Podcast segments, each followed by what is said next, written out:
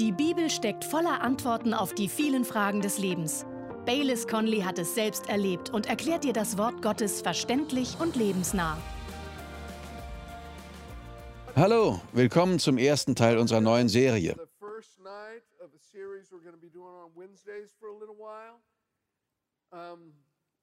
Ich sage jetzt nicht, dass der Jakobusbrief mein Lieblingsbuch in der Bibel ist. Denn es passiert mir fast immer, dass das Buch, das ich gerade lese, zumindest zu meinem derzeitigen Lieblingsbuch wird. Aber eines kann ich sagen. Von allen Büchern der Bibel habe ich den Jakobusbrief bestimmt am häufigsten gelesen. Irgendwie bin ich in den vergangenen 40 Jahren immer wieder zu diesem Buch hingezogen worden.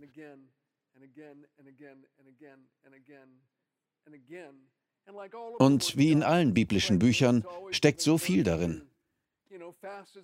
Man entdeckt immer wieder andere Facetten und gewinnt neue Erkenntnisse.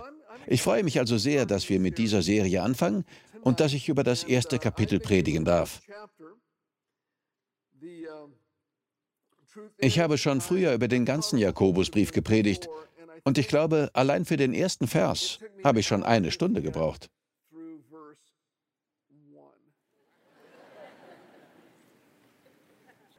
Sind Sie bereit? Wir wollen beten. Vater, im Namen Jesu danken wir dir für dein ewiges Wort. Wir bitten dich, erleuchte uns durch deinen Heiligen Geist, damit jeder von uns erkennt, was in seiner Situation im Leben richtig und passend ist. Schenke uns deine Erkenntnis, Gott, damit dein Sohn verherrlicht wird, wir in sein Ebenbild verwandelt werden und das Werk an deinem Haus vorangeht. Das bitten wir in seinem kostbaren und heiligen Namen. Amen. Schlagen Sie Ihre Bibel in Jakobus 1 auf. Meine Predigt heißt Lektionen aus dem Jakobusbrief. Reden wir über Stolperfallen. Vers 1. Jakobus, Knecht Gottes und des Herrn Jesus Christus, den zwölf Stämmen, die in der Zerstreuung sind, seinen Gruß. Haltet es für lauter Freude, meine Brüder, wenn ihr in mancherlei Versuchungen geratet, er schreibt, wenn ihr in Versuchungen geratet, nicht falls ihr in Versuchungen geratet. Das griechische Wort für Versuchungen bedeutet Schwierigkeiten oder Anfechtungen. Jakobus sagt, haltet es für Freude. Freut euch, wenn ihr in Schwierigkeiten geratet. Freut euch, wenn ihr von allen Seiten Widerstand und Anfechtung erlebt. Der Ausdruck, wenn ihr geratet, bedeutet in der Originalsprache in etwas hineinfallen, das es ständig um einen herum gibt. Und das wird passieren. Aber wenn es passiert, sagt er, dann haltet es für Freude. Es geht hier nicht darum, immer fröhlich zu sein. Dein Kind ist krank, sei fröhlich. Dein Sohn sitzt im Gefängnis, sei fröhlich. Du hast einen Autounfall, sei fröhlich. Das ist Blödsinn. Darum geht es hier nicht. Hier steht, haltet es für Freude, wenn ihr in Versuchungen geratet. Vers 3, indem ihr erkennt, sagen wir alle erkennt, dass die Bewährung eures Glaubens Ausharren bewirkt. Das Ausharren aber soll ein vollkommenes Werk haben, damit ihr vollkommen und vollendet seid und in nichts Mangel habt. Ohne Vers 3 und 4 ergibt das alles für Freude halten keinen Sinn.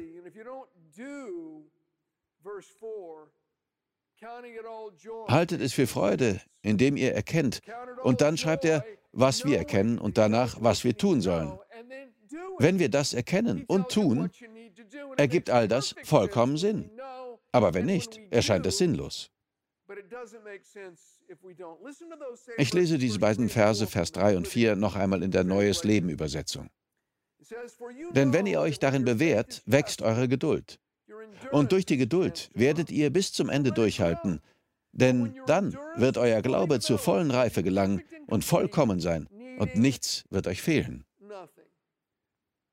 Wenn wir es für Freude halten und an unserem Vertrauen festhalten, wird innerlich und äußerlich ein Werk an uns vollbracht.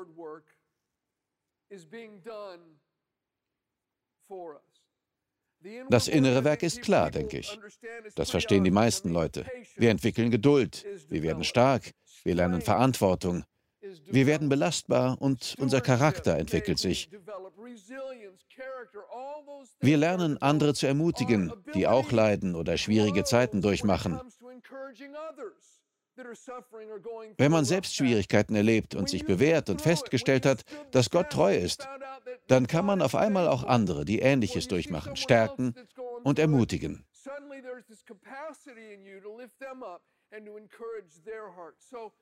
Wenn wir Schwierigkeiten erleben, geschehen also wunderbare Dinge in unserem Inneren. Aber es geschieht auch etwas Äußerliches. In Vers 3 heißt es, die Bewährung eures Glaubens. Unser Glaube soll sich bewähren. Glaube ist die Hand, die annimmt, was Gott uns durch seine Gnade schenken will. Das kann unsere Rettung oder etwas anderes sein. Alles wird uns durch Gottes Gnade geschenkt. Glaube ist die Hand, die annimmt, was Gott durch Gnade geben will. Gnade ist die Quelle all dessen, was wir in diesem Leben und in der Nachfolge Jesu brauchen. Und Glaube ist die Hand, die das ergreift.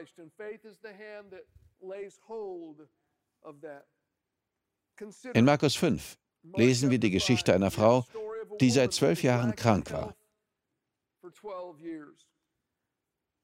Zu dem, was Gottes Gnade uns durch Jesus schenkt, gehören Heilung und Versorgung. Die Frau wurde heil und gesund. Und wie geschah das? Indem Jesus sie anschaute und sagte, Dein Glaube hat dir geholfen. In Hebräer 11, Vers 7 steht, dass Noah die Rettung seiner Familie durch Glauben geschenkt wurde. Sarah wurde durch Glauben fruchtbar und konnte ein Kind gebären. Hebräer 11, Vers 11. Feinde wurden besiegt, Hindernisse überwunden, materielle Bedürfnisse erfüllt, alles durch Glauben.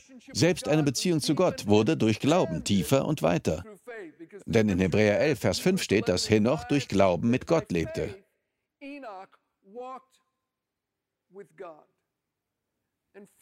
Jedem dieser Menschen in Hebräer 11 gab der Glaube Zugang zu Gottes Gnade, um einen Mangel zu beheben.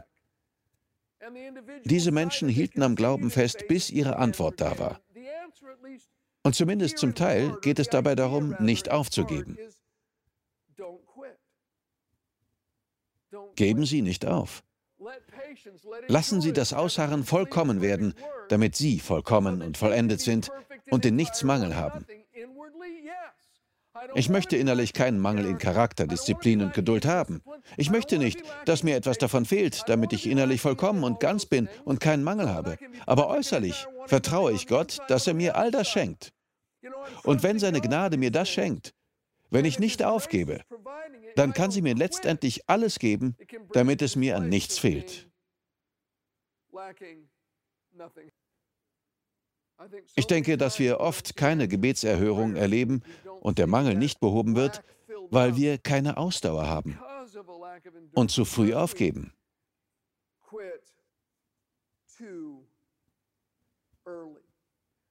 Warum dauert es oft so lange, bis unsere Gebete erhört werden? Es gibt viele Gründe, aber ein Grund ist, dass wir einen Feind haben. In der Bibel steht im 1. Thessalonicher 2, Vers 18, Deshalb wollten wir zu euch kommen, ich, Paulus, nicht nur einmal, sondern zweimal, und der Satan hat uns gehindert. Denken wir an Daniel. Er hatte in den Schriften gelesen, dass der Messias abgeschnitten wird.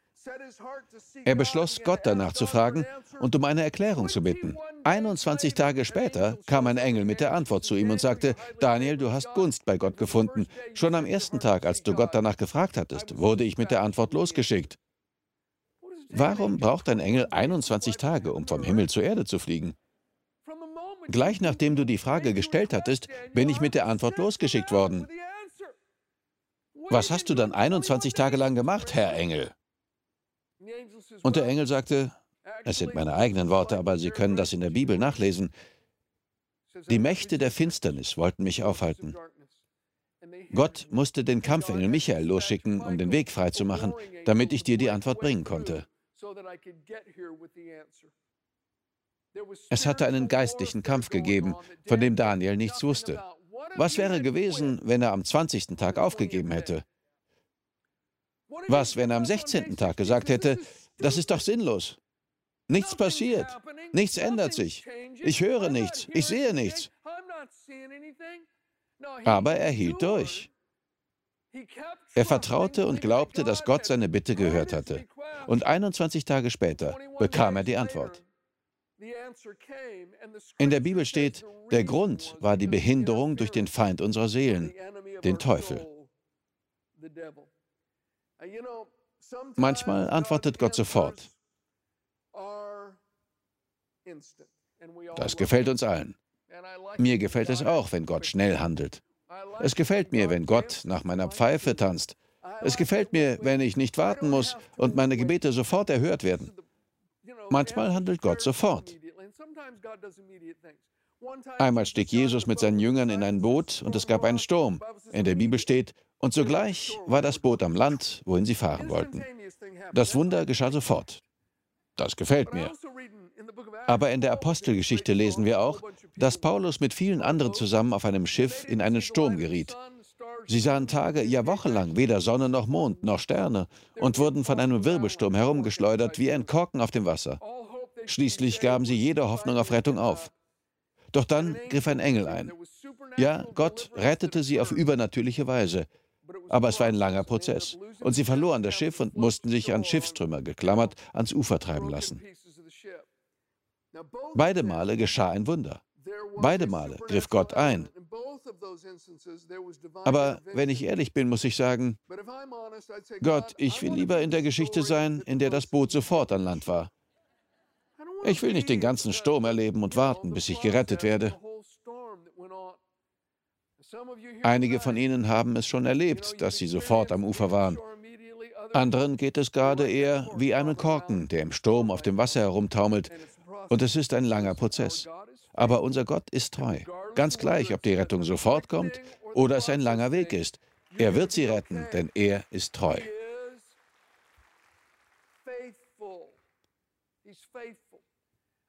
Wie die meisten von Ihnen wissen, hatte ich im Januar 2014 einen Bootsunfall. Ich musste operiert werden. Es gibt in dieser Geschichte so viele bewegende Aspekte. Wissen Sie, was das Erste war, das der Chefchirurg zu Janet sagte, als er aus dem OP kam, nachdem sie stundenlang an mir gearbeitet hatten? Wir dachten alle, wir würden ihn verlieren. Wir hatten nicht erwartet, dass er überlebt. Mein Hals war sehr schwer verletzt gewesen. Er war gequetscht und aufgerissen. Ich hatte Blutungen im Gehirn. Eine Arterie war gerissen. Meine Halsschlagader hatte eine große Ausbuchtung. Meine Stimmbänder funktionierten durch die Verletzung nicht mehr und so weiter. Es war wirklich schlimm. Danach lag ich noch lange im Krankenhaus. Und als ich entlassen wurde, konnte ich nicht schlucken. Ich konnte monatelang nicht einmal einen Schluck Wasser trinken, weil ich sonst würgen musste. Alles musste durch einen Schlauch in meinem Magen zugeführt werden. Auch meine Zunge funktionierte nicht mehr. Nichts funktionierte mehr. Ich versuchte zu sprechen, aber kaum jemand verstand, was ich sagte. Ich musste ganz neu sprechen lernen. Ehrlich gesagt muss ich noch heute manche Wörter anders bilden als früher, weil sich in meinem Hals alles verändert hat. Ich muss nicht mehr darüber nachdenken. Ich habe mich daran gewöhnt, aber es war harte Arbeit. Ich habe monatelang jeden Tag geübt und neu gelernt, Laute zu formen und Wörter auszusprechen, weil es nicht mehr so funktionierte wie vorher. Und irgendwann wachten meine Stimmbänder wieder auf. Aber es war ein langer Prozess. Meine Stimme ist heute nicht mehr so kräftig wie früher, aber immerhin kann ich mich verständigen. Sie verstehen, was ich sage, nicht wahr? Viele sagen zu mir, Sie klingen super, Pastor. Wir hören gar keinen Unterschied zu früher. Und ich denke, das ist so eine dicke Lüge. Der Einzige, der je ehrlich zu mir war, war mein Enkel Sawyer. Er sagte, Opa, du klingst so komisch. Wann redest du wieder normal? Ich arbeite daran, Junge, ich arbeite daran. Glauben Sie mir, ich bin mir sehr bewusst, warum ich heute hier stehe und essen und trinken kann, was ich will. Ich kann sogar dabei reden.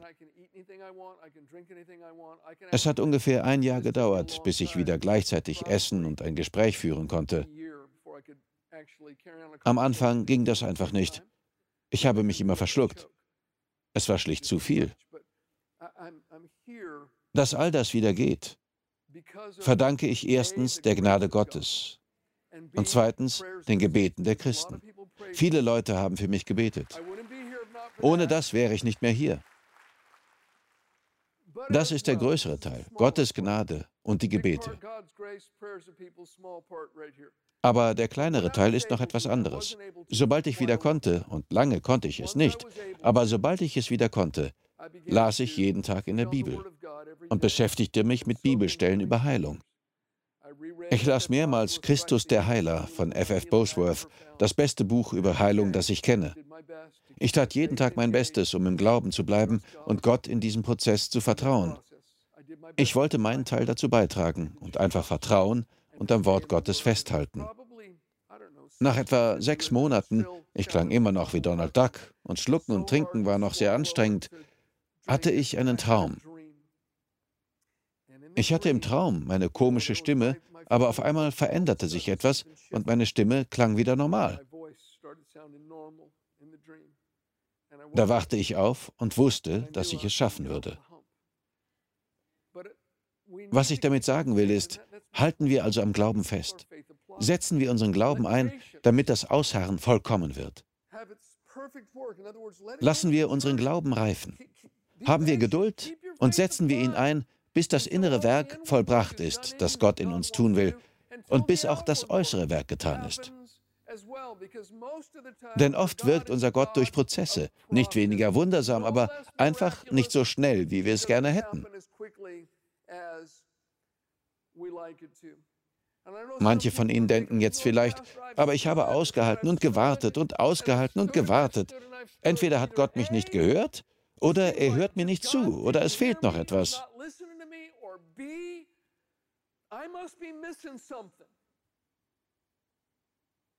Nun, es kann durchaus sein, dass Ihnen etwas fehlt, nämlich Weisheit.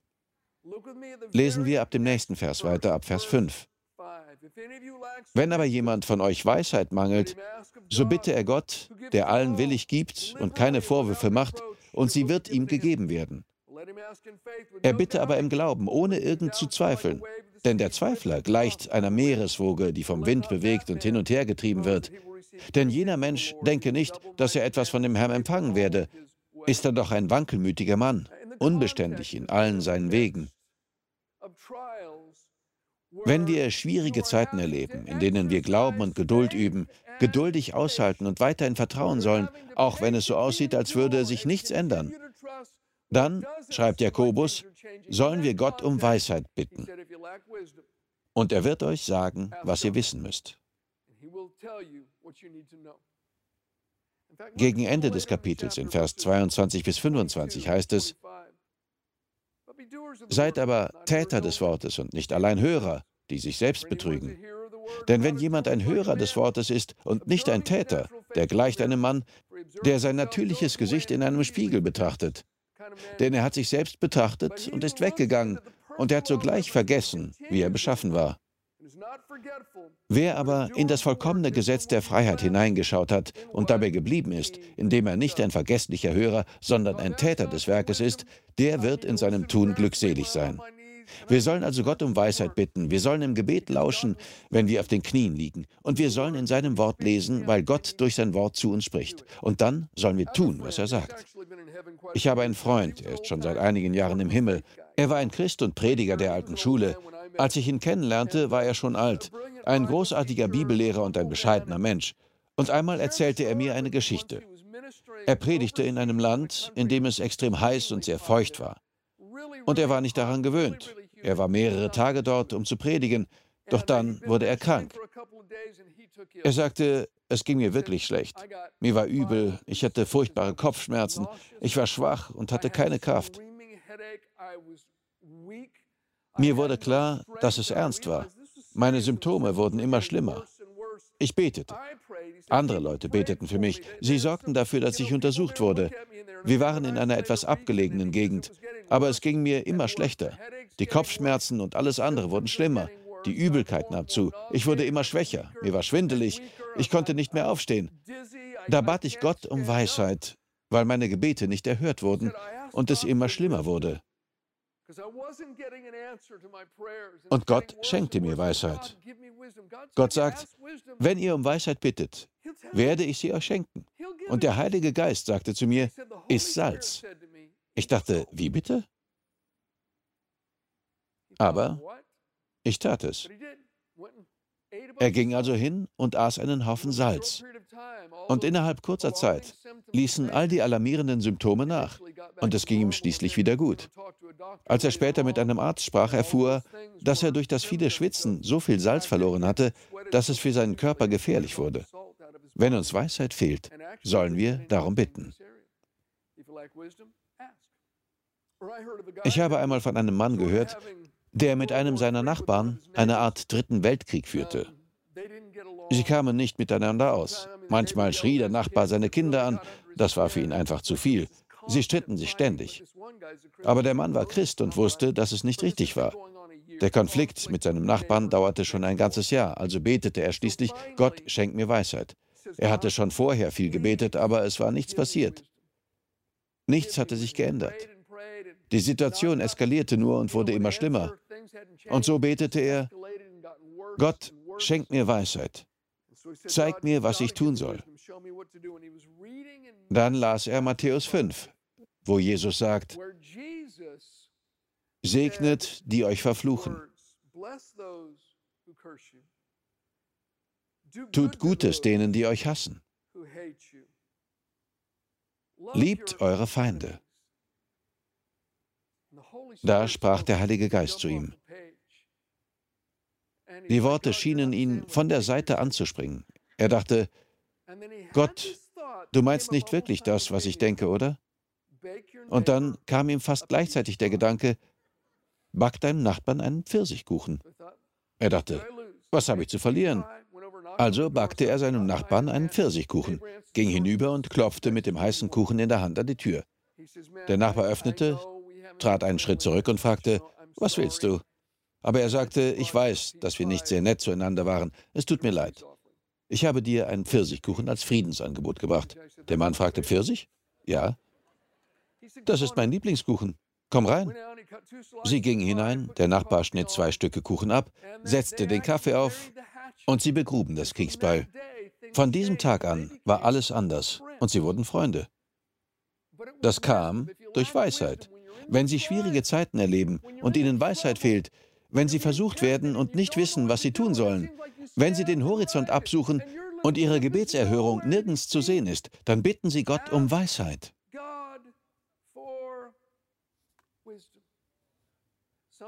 Manche von Ihnen sollten genau das jeden Abend tun, bevor Sie schlafen gehen.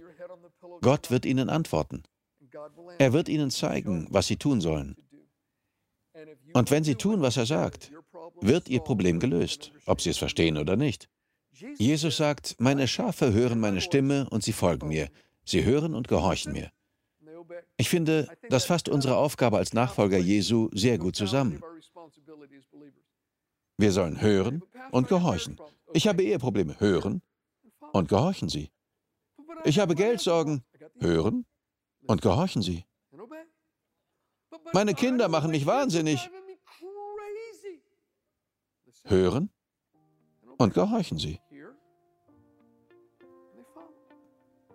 Meine Schafe hören meine Stimme und sie folgen mir. Jakobus sagt, wenn ihr darum bittet, wird Gott euch die Weisheit schenken, die ihr braucht.